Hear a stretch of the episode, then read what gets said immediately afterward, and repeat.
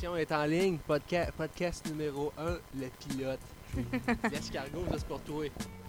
Je sais pas faire ça. Donc l'autre fois, mise en situation, on était au Archambault, puis là on a ramassé la revue du Archambault qui s'intitule euh, 1896, le magazine culturel Archambault, avec Pierre Lapointe sur le dessus pour les fans de Pierre Lapointe.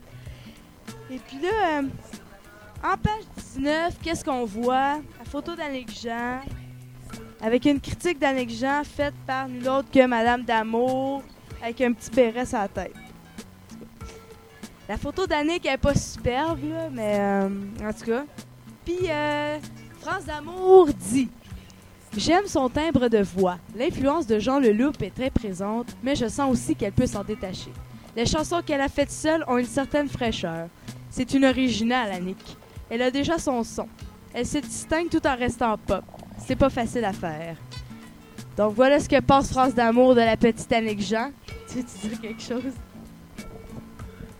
Let's go les Canadiens de Montréal! On vous laisse, on vous laisse en chanson. Appréciez mes petits louveteaux.